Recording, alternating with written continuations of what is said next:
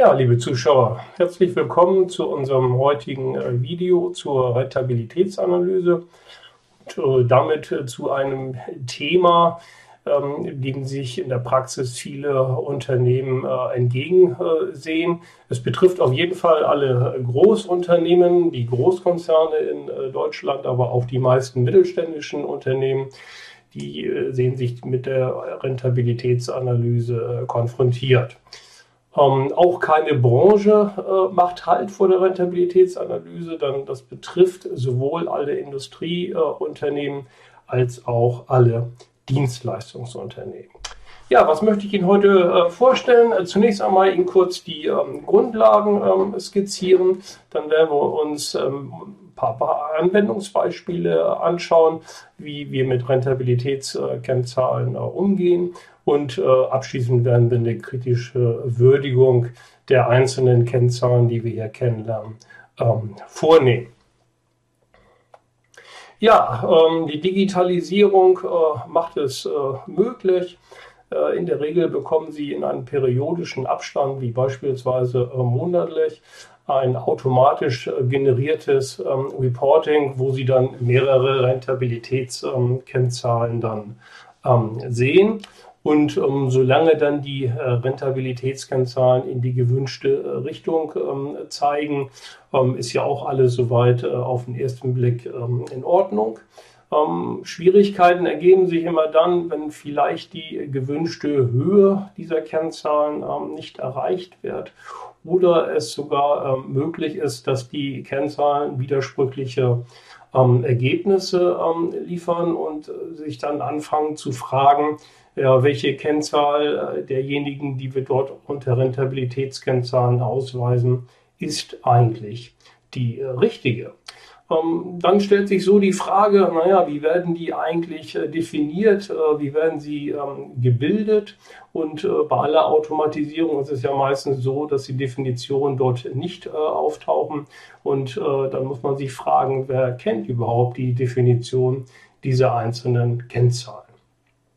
In der Regel sind Rentabilitätskennzahlen ähm, Verhältniszahlen. Das heißt, wir haben etwas über dem Bruchstrich äh, stehen im Zähler und wir haben etwas unter dem Bruchstrich äh, stehen äh, in dem ähm, Nenner.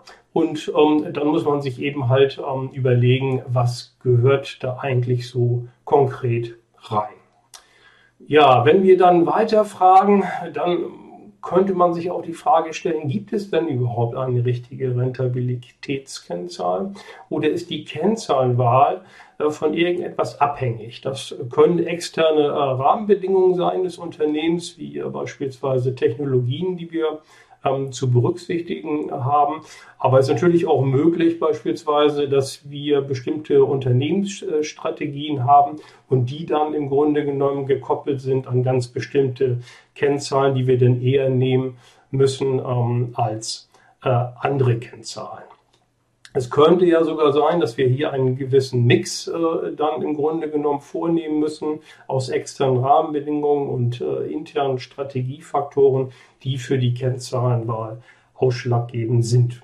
Ja, diese Fragenliste kann man sicherlich noch ein bisschen ähm, erweitern. Wir wollen es äh, hier mal bei belassen und ich glaube, es wird schon so ein bisschen zu Anfang deutlich, dass diese eher doch einfach äh, klingenden Rentabilitätskennzahlen auf den zweiten Blick gar nicht so einfach dann äh, umzusetzen sind. Ja, kurz äh, zu den Grundlagen äh, dieser Kennzahlen. Ich ähm, hatte schon gesagt, es sind Verhältniskennzahlen, ähm, relative äh, Kennzahlen. Und um, in der Regel wird man äh, so vorgehen, äh, dass Sie äh, diese Kennzahlen als eine Art Ziel- oder Planvorgabe dann dem Unternehmen oder, wenn es größere Unternehmen sind, dann unterschiedlichen Teilbereichen oder Geschäftsbereichen dann vorgeben. Und äh, nach einer gewissen Zeit wird man sich dann eben halt äh, anschauen, ähm, ob diese Zielvorgabe dann eben halt ähm, erreicht ähm, wurde, was ja nun nicht ausschließt, dass sie dann äh, während des äh, Verlaufes ähm, sich immer mal wieder äh, Zwischenkontrollen sich dieser Kennzahlen anschauen und äh, eventuell dann auch schon, falls sie negative Abweichungen haben, hier korrigierend eingreifen können. Diese Zeitpunkte können äh, durchaus äh, unterschiedlich äh, sein, die Zeiträume. Ähm, beim Industrieunternehmen ist es in der Regel so, dass sie einen etwas längeren äh, Zeitraum haben, also sprich vielleicht vom Vierteljahr oder auch ein, ein Jahr ist gar nicht so äh, unüblich, äh, in der Zeit sie dann ihre Plankontrolle dann vornehmen. Wenn sie beispielsweise bei Handelsunternehmen hier wöchentlich oder sogar manchmal täglich gerade am Wochenende sich die Kontrolle dann wieder vornehmen und mit den Planzahlen ähm, vergleichen. Ja, es ist in der Regel so, dass Sie ähm, über dem äh, Bruchstrich eine Gewinngröße ähm, dann äh, haben. Wie wir die definieren, kommen wir gleich noch zu. Und äh, im Nenner haben wir dann eine Kapitalgröße. Man könnte auch beispielsweise, wenn man bilanztechnisch denkt, auch äh, eine Vermögensgröße äh, heranziehen. Kapital ist ja die Passivseite. Die äh, Vermögensseite würden Sie dann auf der Aktivseite vornehmen. Ähm, es ist Sinn und Zweck einer Rentabilitätskennzahl, dass man hier folgende ähm, Beziehung betrachtet. Das heißt, Sie haben eine Einflussgröße, die Einfluss nimmt auf äh, eine Ergebnisgröße. Sie setzen was ein, ganz bestimmte ähm, Ressourcen und mit diesem Input erzielen Sie dann hier diesen äh, Output und das versuchen Sie, wie gesagt, vorher zu planen und äh, anschließend äh, kontrollieren Sie dann, ob Sie das Ergebnis ähm, erreicht haben. In der Regel basieren die Daten auf dem äh, Jahresabschluss und äh, ja, was versteht man unter dem Jahresabschluss gerade bei Großunternehmen? Ähm, in der Regel wird es so sein, dass Sie große Tochtergesellschaften, wenn Sie diese haben, dann hier den Einzelabschluss ähm, sich ähm, anschauen und äh, wenn Sie einen Großkonzern haben mit mehreren Geschäftsbereichen, dann kann man hier auch auf den äh, Konzernabschluss ähm, zurückgreifen. Der Vorteil des Konzernabschlusses ist eben halt, dass Sie die Geschäfte der Tochtergesellschaften untereinander ähm, nicht betrachten. Die werden herausgerechnet, ähm, herauskonsolidiert. Das ist ein Vorteil des Konzernabschlusses, gleichzeitig aber auch der Nachteil, weil Sie diese inneren Beziehungen nicht sehen im Abschluss. Auf jeden Fall ist es so, dass Sie in einem Großunternehmen, auch wenn Sie interner Beteiligungskontroller ähm, sind, in der Regel mit den Jahresabschlussdaten dann erstmal Vorlieb äh, nehmen müssen, weil Sie ja vielleicht sogar mehrere Beteiligungen und Tochtergesellschaften zu ähm, Steuern, zu, zu Kontrollen haben und äh, dort äh, nicht immer auf interne Daten äh, zurückgreifen können. Sie haben aber eben halt den Vorteil im Gegensatz zu einem externen Analytiker, dass Sie also Rückfragen und Rücksprache halten können mit Ihren Tochtergesellschaften. Ja, wir wollen uns mal an diese Problematik mit einem kleinen Beispiel ähm, herantrauen und äh, stellen sich äh, Folgendes ähm, vor. Sie sind als äh, Zentralcontroller ähm, tätig in einem äh, Konzern und betreuen einen Geschäftsbereich. Dieser Geschäftsbereich hat die fünf Tochtergesellschaften, die Sie hier ähm, vor sich ähm, sehen.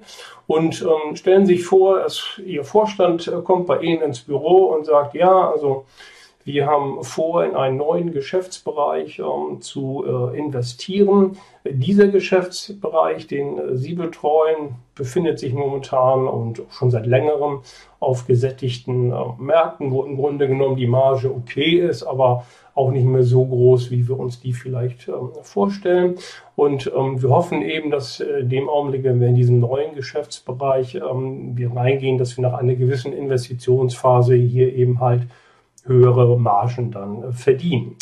Ja, soweit so gut. Und äh, finanzieren äh, wollen wir unsere Großinvestition dadurch, dass wir diesen ähm, Geschäftsbereich ähm, aufgeben, die Tochtergesellschaften verkaufen und eben halt mit diesem Geld dann unsere neue Innovation dann vornehmen wollen. Ja, aber wie das immer so ist, man weiß ja nie so richtig, Mensch, vielleicht startet der Geschäftsbereich nicht doch noch mal durch.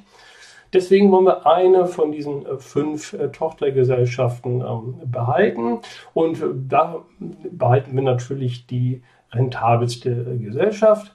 Ja, und dann, lieber Konzerncontroller, Ihre Aufgabe ist, das mal kurz durchzurechnen, welches ist denn überhaupt die rentabelste Gesellschaft. Und dann können Sie gleich mal wieder in mein Büro kommen und mir das Ergebnis vorlegen.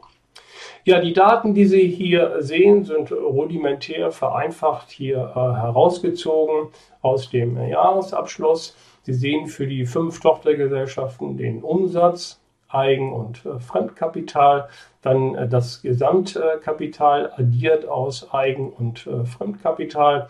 Dann haben Sie den Jahresüberschuss aus der Gewinn- und Verlustrechnung und zuzüglich dem Zinsaufwand, das heißt die Zinsen für das Fremdkapital, ergibt dann die Gesamtsumme des Jahresüberschusses vor Zinsen, hier sozusagen als EBI bezeichnet, Earnings Before Interest und Taxes, die sind hier in Klammern geschrieben, also die gewinnabhängigen Steuern.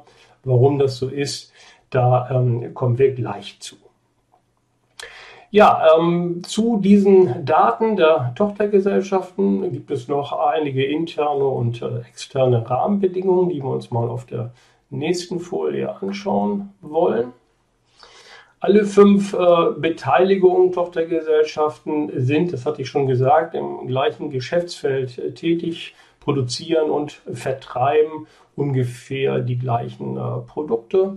Sie sind auf gesättigten Märkten tätig, Marge ist noch da, aber vielleicht nicht mehr so groß, wie wir uns die vorstellen. Alles sind 100% Beteiligung, das heißt, wir haben als Konzern hier den direkten Zugriff auf die einzelnen äh, Tochtergesellschaften. Sie sind ungefähr gleich groß, was die Mitarbeiterzahl äh, antrifft.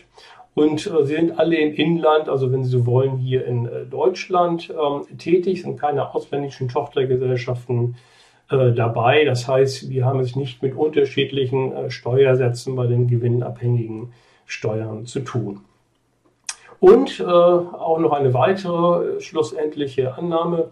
Die Tochtergesellschaften sind bei der Aufnahme ihres Fremdkapitals frei und dürfen sich auch die Gläubiger oder Banken und sonstigen Fremdkapitalfinanzierer frei aussuchen. Das ist äh, in vielen Konzernen äh, nicht so. Es gibt meistens eine ganz bestimmte Kreditgrenze oder Investitionsgrenze bis zu der die Tochtergesellschaften frei sind. Und wenn sie diese Grenze überschreiten, dann müssen sie eben halt Rücksprache erhalten mit der Muttergesellschaften und dann wird es irgendwelche Vorgaben geben, was die Fremdfinanzierung dann angeht.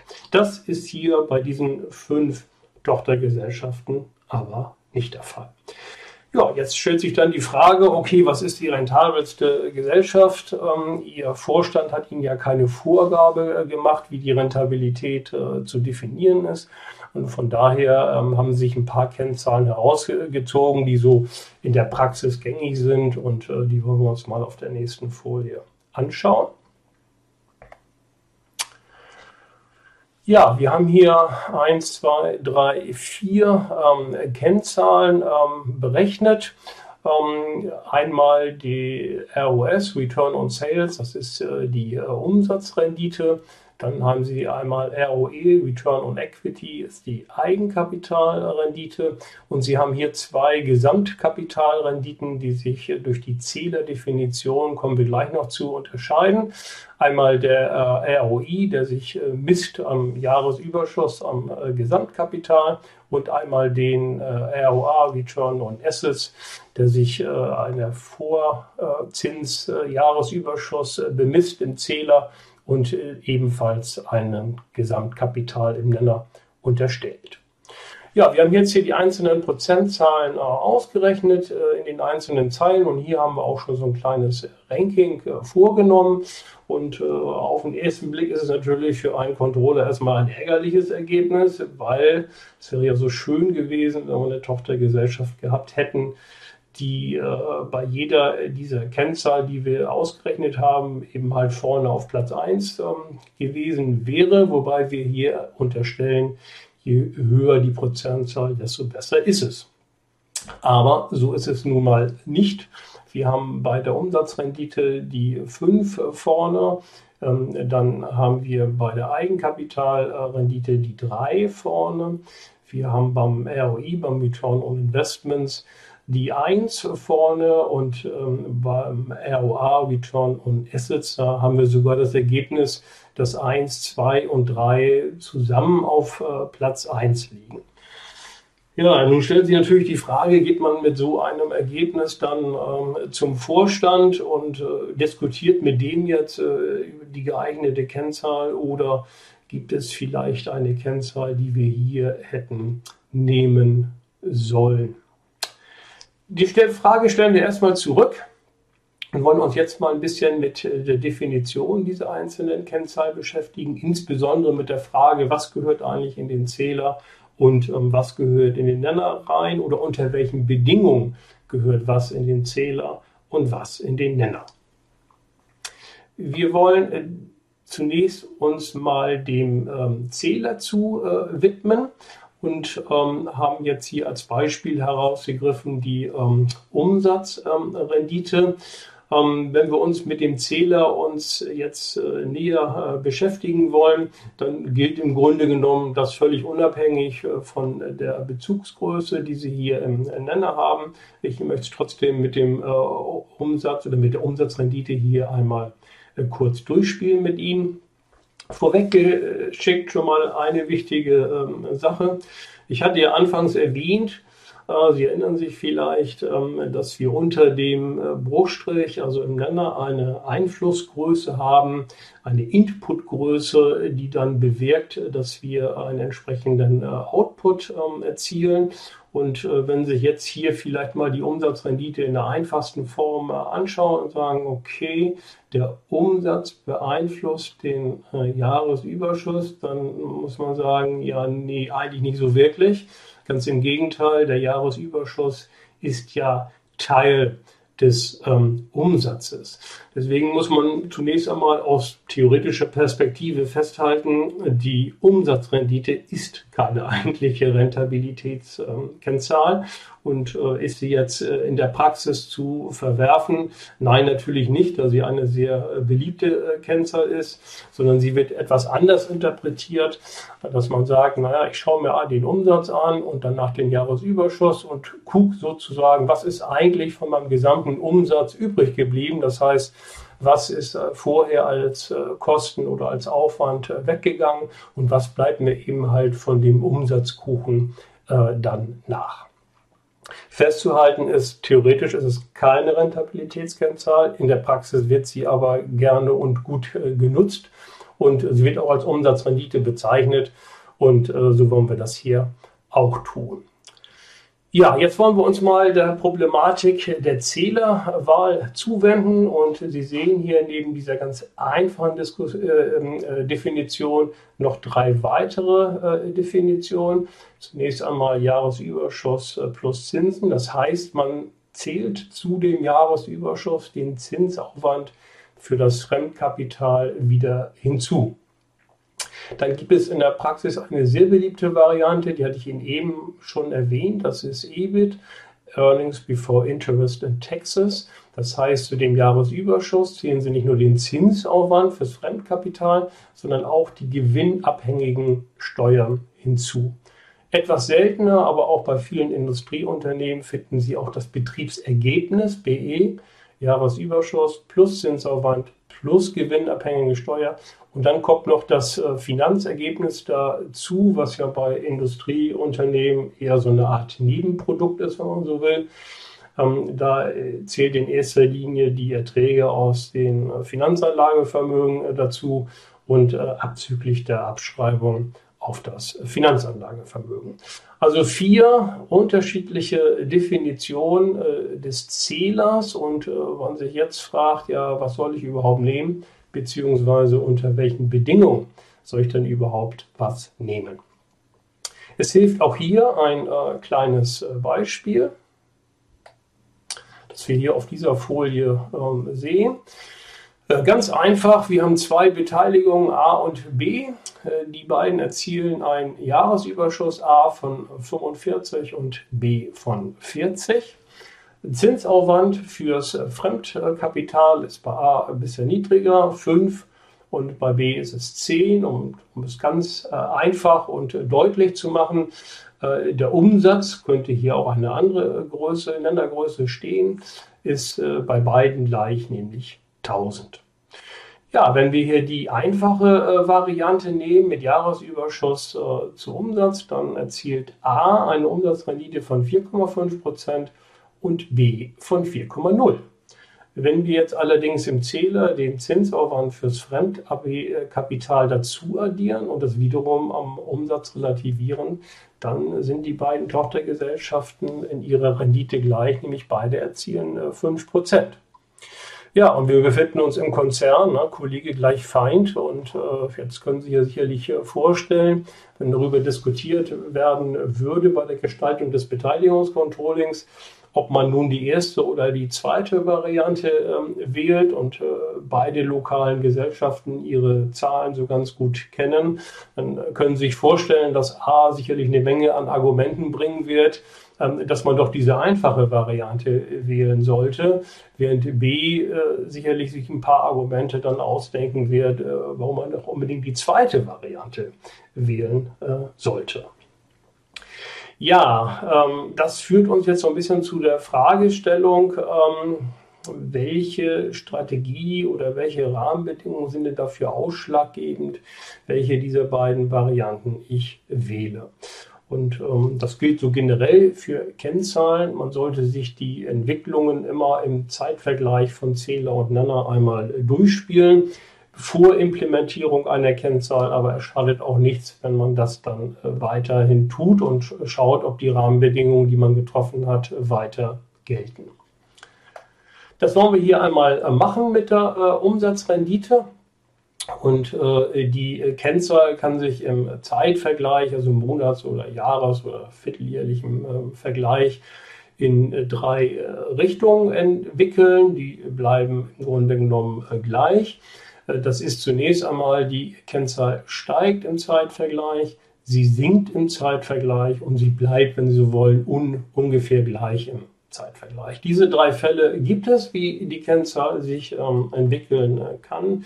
Und jetzt haben wir hier zwei, vier, fünf, sechs, sieben ähm, Ursachen ähm, für Sie bereitgestellt, um uns mal anzuschauen, wie das sein kann, diese drei äh, Fälle, wie die eintreten können. Es sind nicht alle, sondern es gibt noch ein paar mehr, aber die können Sie im Grunde genommen alle in die drei Formen hier überführen. Ja, fangen wir oben an mit dem ersten Fall und den hatten wir ja auch unterstellt. Sie erinnern sich vielleicht im Beispiel, ja, je, je höher die ähm, Kennzahl äh, steigt oder im Vergleich zwischen diesen äh, fünf äh, Gesellschaften, also im Betriebsvergleich, äh, desto besser ist das. Ja, schauen wir uns an, was kann passieren. Zunächst einmal, der Jahresüberschuss steigt, der Umsatz bleibt ungefähr gleich. Es kann aber auch passieren, dass der Jahresüberschuss gleich bleibt und der Umsatz sinkt. Auch dann steigt die Kennzahl im Zeitvergleich. Ja, die beiden Fälle, die wir uns hier anschauen wollen, die Ursachen, die dazu führen, dass die Kennzahl sinkt, kann einerseits sein, dass der Jahresüberschuss sinkt und der Umsatz gleich bleibt und der Jahresüberschuss bleibt gleich und der Umsatz steigt. Und äh, der dritte Fall ist vielleicht der einfachste Fall. Die Kennzahl bleibt äh, gleich im Zeitvergleich. Jahresüberschuss und Umsatz steigen ungefähr um den gleichen Betrag oder sie sinken ungefähr um den gleichen Betrag oder bleiben eben halt gleich im Gegensatz zur Vorperiode. Wie gesagt, Sie können auch mal ein bisschen durchspielen, was passiert, wenn die eine Größe stärker steigt als die andere oder sinkt. Aber äh, diese Fälle wollen wir hier nicht weiter betrachten. Im Endeffekt bleiben sie äh, bei den gleichen drei Fällen.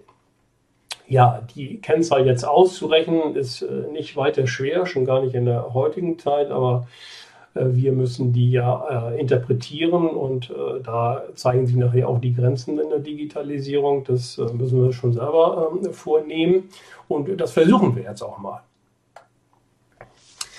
So, zunächst einmal schauen wir uns hier wieder diesen Fall an. Jahresüberschuss steigt und das bleibt gleich. Das ist so, wenn Sie wollen, so eine 2 bis 3, wenn wir es mal so in der Schulnotenskala ausdrücken ähm, wollen. Dann haben wir hier den Fall, dass der Jahresüberschuss gleich bleibt und der Umsatz sinkt. Das wäre vielleicht, wenn Sie wollen, so eine Art ja, 3 bis 4.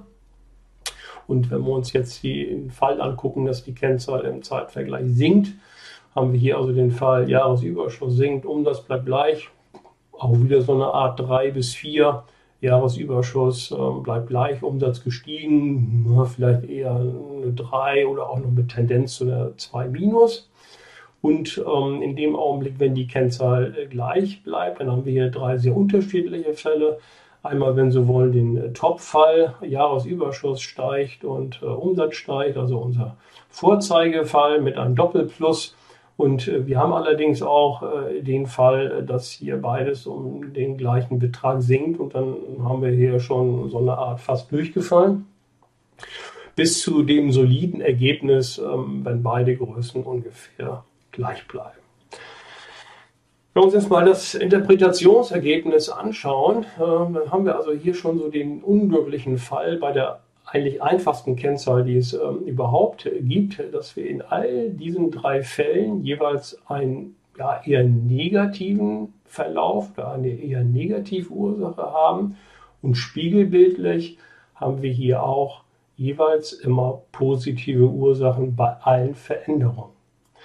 Das führt uns äh, zur nächsten, zur ersten Aussage, die wir festhalten wollen, dass wir, wenn wir im Reporting eben halt tätig sind, nicht nur auf die relativen Größen schauen, die brauchen wir natürlich für die Größenunterschiede, sondern wichtig ist auf jeden Fall auch, dass wir auf die absoluten Zahlen achten. Also wenn Sie mit Rentabilitätskennzahlen äh, arbeiten, dann müssen Sie immer die wichtigsten Absolutgrößen, also wie hier Jahresüberschuss, Umsatz, und dazu zählen sicherlich auch das Eigenkapital und das Gesamtkapital immer mit im Auge behalten. Warum ist das so? Insbesondere dieser Fall äh, kann ziemlich schnell auftreten, wenn Sie mehrere Tochtergesellschaften sich anschauen, die Sie äh, zu steuern haben und äh, stellen immer jeden Monat fest, ja, die Umsatzrendite bleibt immer gleich und äh, schauen gar nicht weiter in die Absolutgrößen rein, kann Ihnen halt dieser Fall passieren und auf einmal ähm, sitzen Sie da, wenn die Tochtergesellschaft Sie anruft und sagt, uns geht es aber gar nicht so gut und Sie haben das vielleicht nicht unbedingt gemerkt. Auch dieser Fall, äh, wenn Sie den nicht unbedingt mitkriegen, ist vielleicht auch nicht so schön, weil Sie eventuell hier ähm, Chancen ähm, verschenken durch Synergiepotenziale, die Sie im Gesamtunternehmen heben können. Also Merkel Nummer eins ist, äh, nicht nur auf die relativen, sondern auch auf die absoluten Zahlen achten. Ja, es stellt sich immer noch die Frage, ja, wie haben wir die denn jetzt zu interpretieren, die Kennzahlen? Also ist es wirklich so, dass es gut ist, wenn die Kennzahl steigt? Denn hier haben wir ja auch den Fall, dass es durchaus äh, positive Ursachen haben kann, wenn die Kennzahl sinkt im Zeitvergleich. Und Merke Nummer zwei ist, nein, die Kennzahlen können wir nicht einfach so nehmen und miteinander äh, vergleichen, sondern das ist abhängig von Rahmendaten, beispielsweise der Strategie, die Sie vornehmen mit den Tochtergesellschaften. Und da kann es natürlich sein, wenn Sie ein größeres Unternehmen mit mehreren Geschäftsbereichen äh, dann haben, dass sie ähm, dann eben halt für jeden Geschäftsbereich eine unterschiedliche Strategie haben und dann auch mit unterschiedlichen Rentabilitätskennzahlen äh, arbeiten müssen. Eine Kennzahl für alle ist wirklich nur äh, unter ganz restriktiven Bedingungen ähm, möglich. Ja, zwei Strategien, die man äh, in der Praxis äh, häufig ähm, findet, die vielleicht auf den ersten Blick etwas äh, einfach klingen, aber dann nicht so einfach dann äh, umzusetzen ist, sind die beiden Strategien, die Sie hier sehen. Ähm, das eine ist die Kostenstrategie, das andere ist die Marktstrategie. Können Sie auch sicherlich unter anderen Bezeichnungen fahren, diese beiden äh, Strategien. Die Kostenstrategie ist sicherlich die Strategie, die für viele äh, Unternehmen, die wenn Sie so wollen, gängige Strategie ist. Das sind nämlich die äh, Unternehmen, die sich auf gesättigten Märkten befinden. Und das sind die meisten Unternehmen. Das heißt, wo die, der Umsatz immer noch da ist und den sie immer noch generieren, aber jeder weitere Umsatz dann mit enormen Anstrengungen und Aufwendungen äh, verbunden ähm, ist. Das heißt, in dem Augenblick, wenn Sie sagen, den Umsatz müssen wir mehr oder weniger geben, äh, hinnehmen, dann müssen Sie natürlich überlegen, ähm, was können Sie tun, um sich zu verbessern. Und da gehen Sie in den internen Bereich rein, dass Sie eben halt Ihre Betriebs- und Geschäftsprozesse dann eben halt verschlanken, effizienter machen und dadurch Kosten ähm, senken. Und äh, wenn Sie das bei gegebenen Umsatz ähm, dann auch hinbekommen, dann sind Sie erfolgreich mit Ihrer Strategie und äh, dann muss der Jahresüberschuss, äh, so ist ja die Kennzahl definiert, Jahresüberschuss, ein Umsatz, dann steigen. Und das dadurch, dass das hier dieser Normalfall ist, äh, benutzen auch viele die Umsatzrendite gleich immer mit, äh, je, je höher, desto besser. Das ist aber nicht immer so. Und ähm, wenn Sie sich jetzt hier die, die Marktstrategie äh, anschauen, äh, was gerade für Produktinnovation oder auch in die vielen Startups, an die wir denken, äh, dann hier möglich ist, ähm, die Kennzahl so zu interpretieren, nämlich genau andersrum, ist, äh, dass sie dann nach einer gewissen Investitionsphase dann eben zusehen, dass sie Marktanteile gewinnen und man möchte fast sagen, ja, Umsatz kostet es, was es wolle.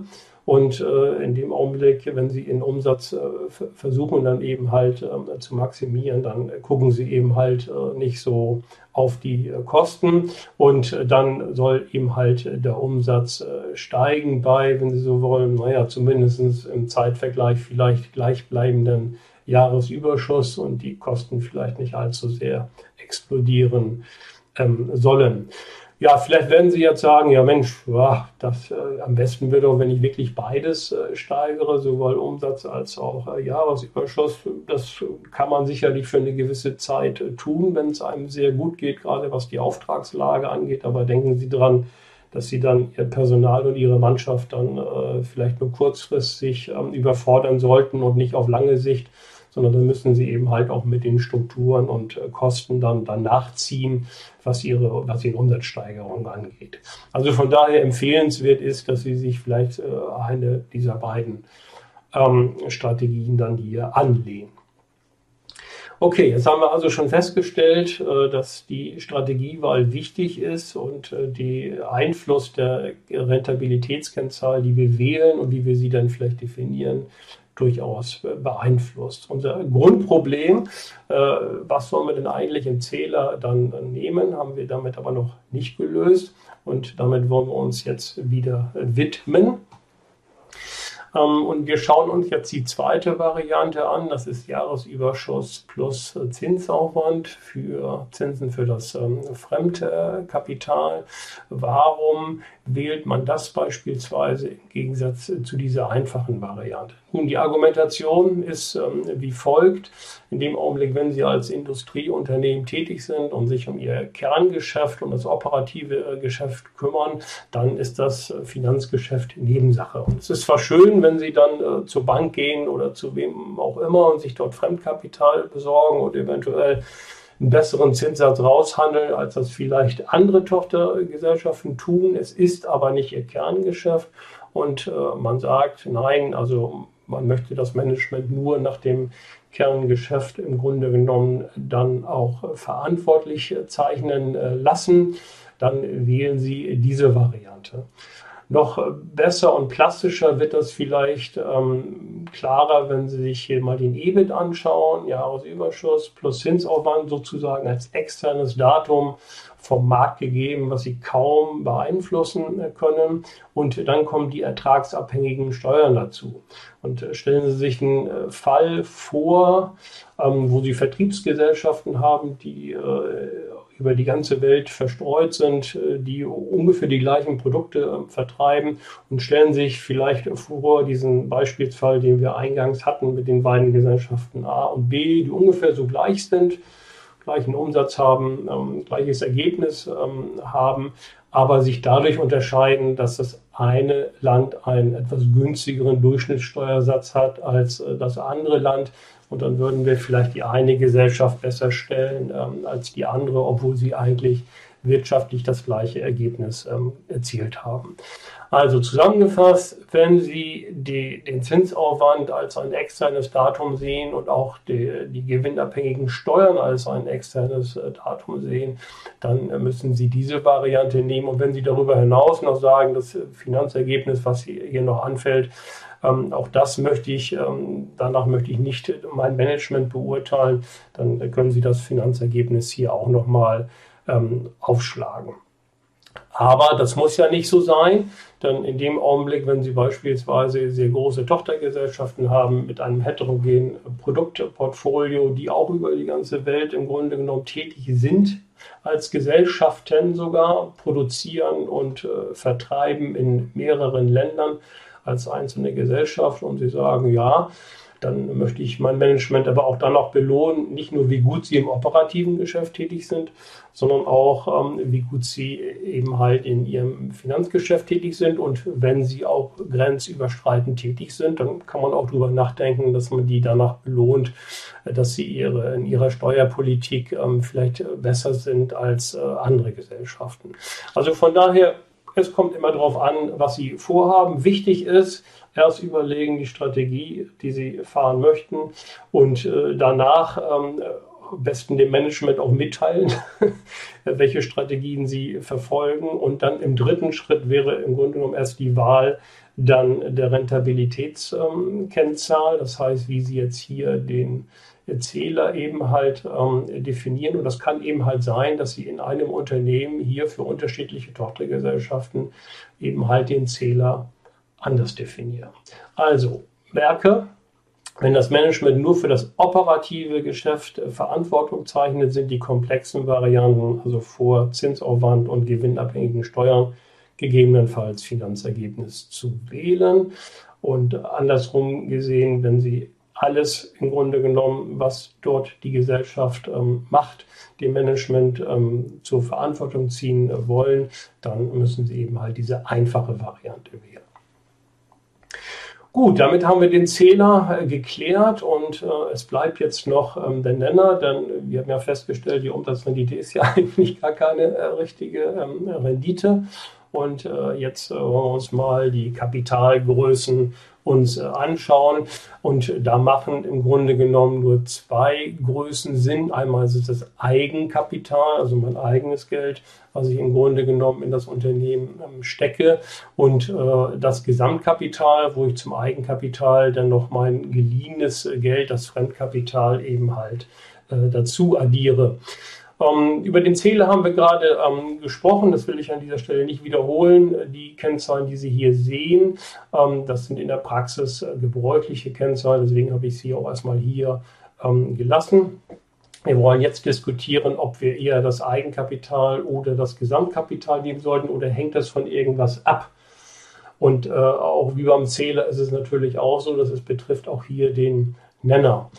Fangen wir mal mit dieser, Kapital, äh, mit, mit dieser Kennzahl an, die in der Praxis sehr beliebt ist, insbesondere im Finanzbereich ähm, sehr beliebt ist.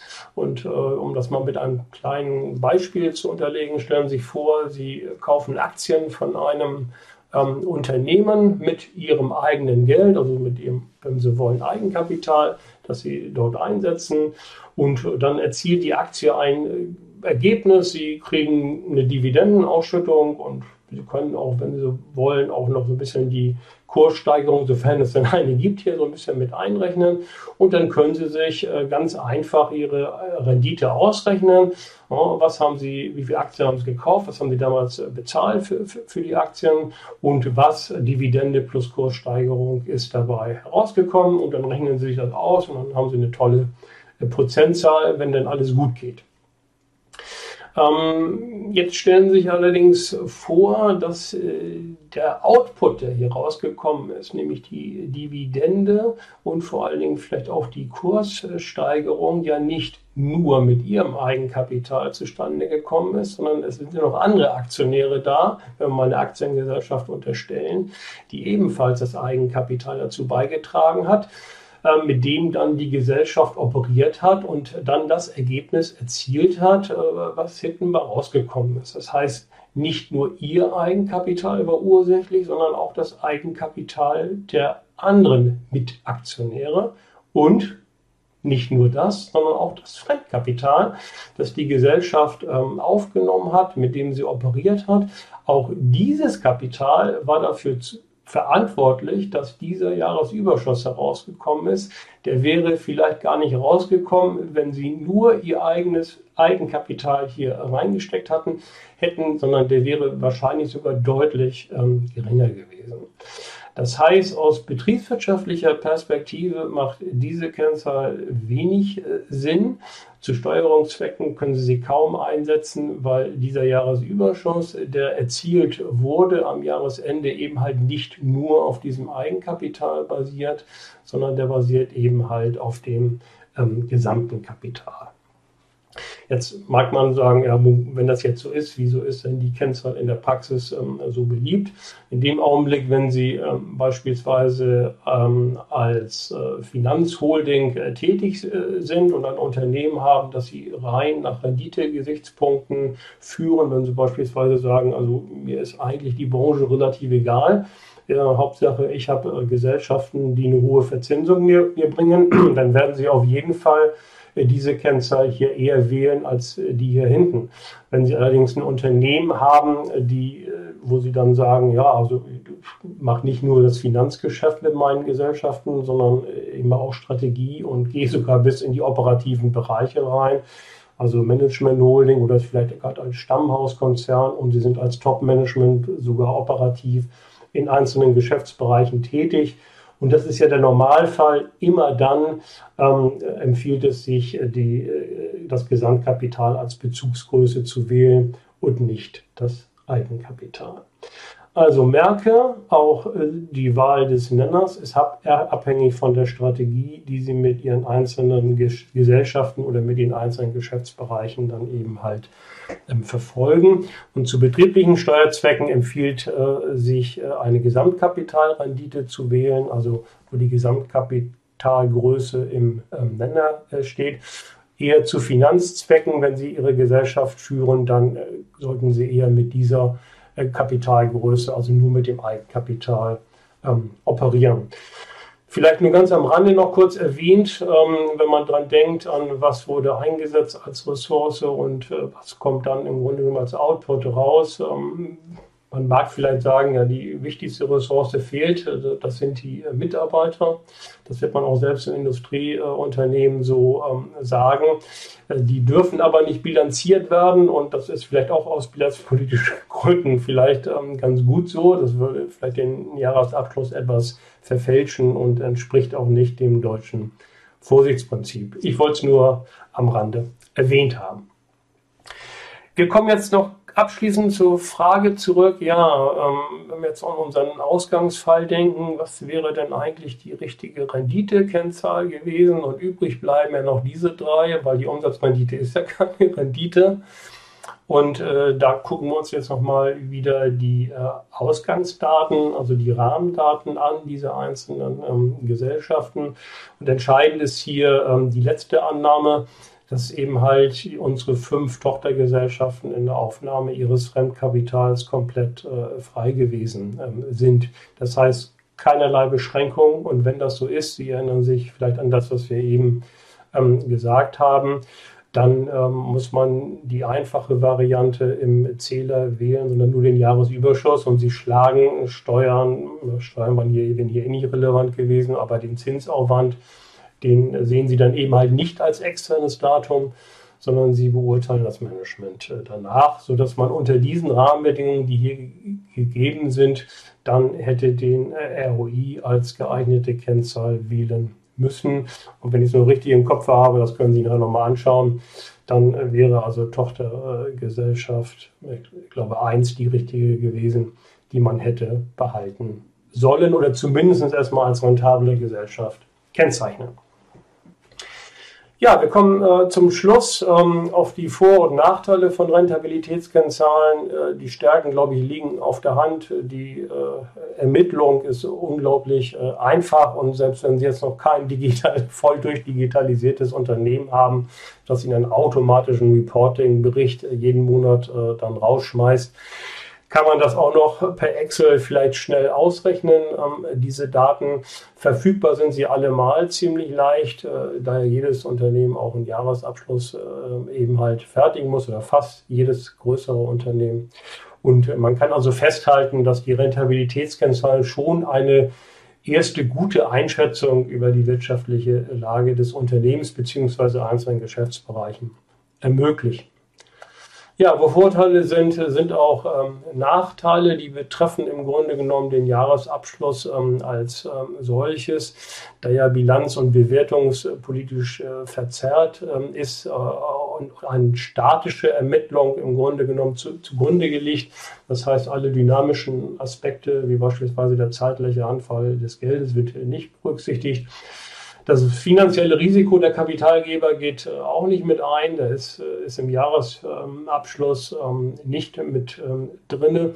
Und äh, als Fazit kann man sagen, ja, dadurch, dass der Jahresabschluss auf Buchwerten und nicht auf Marktwerten beruht, ist eigentlich eine Shareholder Value Ausrichtung, also für die Eigenkapitalgeber auch nicht ähm, gegeben. Nun muss man vielleicht da noch zwei Punkte zu sagen. Die Frage ist, wenn Sie sich den durchaus komplexeren Kennzahlen zuwidmen, die dann mit Markt statt mit Buchwerten äh, operieren, ob die für die Steuerung, für die betriebswirtschaftliche Steuerung dann wirklich so besser sind. Äh, das wage ich mal zu bezweifeln. Sie sind höchstens äh, komplexer in der Berechnung. Und äh, der zweite Punkt, ob die Shareholder Value Ausrichtung ohnehin die richtige hier für deutsche Unternehmen äh, ist, da kann man auch noch ein großes Fragezeichen äh, dahinter stellen, weil ja deutsche Unternehmen sich eher so eine Art Stakeholder-Orientierung ähm, sich ausrichten. Ähm, also nicht nur die Eigenkapitalgeber, sondern auch die sonstigen Interessengruppen äh, des Unternehmens äh, dann, ähm, dann mitnehmen und auch gar nicht die Gewinnmaximierung äh, per Excellence betreiben, wie es vielleicht angelsächsische Unternehmen betreiben, sondern so eine Art maßvolle Gewinnorientierung, kann man vielleicht eher sagen. Und äh, wenn man das so, so annimmt, und ich glaube, das kann man auch in der Praxis, dann ist man hier mit diesen klassischen Rentabilitätskennzahlen aufgrund des deutschen Jahresabschlusses mit dem Vorsitzprinzip erstellt, äh, fährt man eigentlich ganz gut. Ja, als Fazit halten wir also fest, es gibt nicht die Rentabilitätskennzahl, auch wenn es ein trauriges Ergebnis ist, sondern die Wahl der Rentabilitätskennzahl und auch die Wahl dessen, was wir in den Zähler und in den Nenner eben halt tun und dort äh, definieren, ist eben halt abhängig von strategischen äh, Überlegungen und wir müssen dann damit leben im Unternehmen, dass im Zweifel mehrere Geschäftsbereiche mit unterschiedlichen Rentabilitätskennzahlen ähm, dann äh, gesteuert werden. Es macht die Sache vielleicht nicht einfacher, aber es macht sie auf, auf, auf jeden Fall eben realistischer. Und ähm, wir wollen ja auch im Grunde genommen die Unternehmen richtig äh, steuern dass sie dann eben halt auch dann ihre vernünftigen Ergebnisse ähm, erwirtschaften und wir sie danach auch beurteilen. Ja, ähm, abschließend noch ganz kurz zu äh, Übungsmaterial. Wenn Sie an der Fernuniversität in Hagen eingeschrieben äh, sind und äh, dort bei uns ähm, studieren, dann bekommen Sie das, was Sie gerade alles gehört haben, sozusagen im Studium schon mit. Und ähm, wenn Sie dort nicht eingeschrieben sind und vielleicht auch gar nicht studieren, aber trotzdem sich ein bisschen einlesen wollen in die Materie, dann äh, können Sie sich äh, meine beiden Handbücher zum Beteiligungscontrolling besorgen oder eben halt die Übungsbücher zum äh, Controlling und mit denen so ein bisschen die Sachen durchspielen, die wir jetzt hier gerade ähm, besprochen haben. Ja, dann hoffe ich, dass ich Ihnen so ein bisschen Einblick geben konnte in der kurzen Zeit in die Rentabilitätsanalyse. Ich hoffe, dass Ihnen äh, das ähm, Video gefallen ähm, hat und äh, freue mich, wenn Sie beim nächsten Mal wieder dabei sind. Und äh, vielen Dank für Ihre Aufmerksamkeit. Auf Wiedersehen.